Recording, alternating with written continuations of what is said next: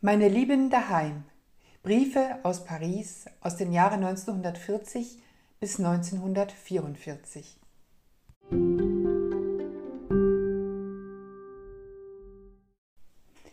Am 27. August 1940 kam Gertrud Woltmann als Nachrichtenhelferin nach Paris.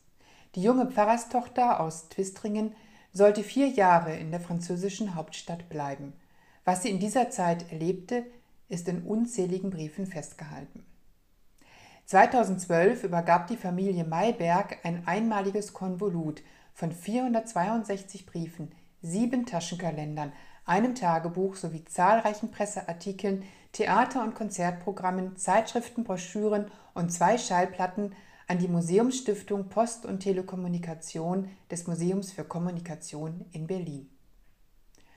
Es waren Aufzeichnungen, in denen Gertrud Woltmann, geborene Mayberg, ihre Zeit als Nachrichtenhelferin während der deutschen Besatzung in Paris festhielt.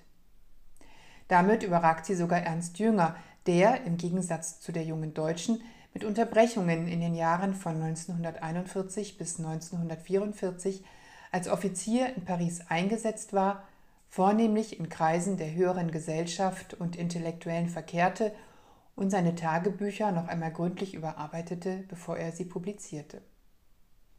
Meine Lieben daheim, mit diesen Worten beginnen viele der Briefe von Gertrud Woltmann an ihre Eltern. Mit ihrer Auswahl an Briefen zeichnen die Historikerin Corinna von List und Dorothea Garcia Cerro ein noch nie dagewesenes Porträt einer jungen Frau, die in den dunklen Jahren des Zweiten Weltkriegs täglich an ihre Eltern schreibt und den Lesern einmalige Einblicke in ihren Alltag als Deutsche im von Deutschen besetzten Paris gewährt.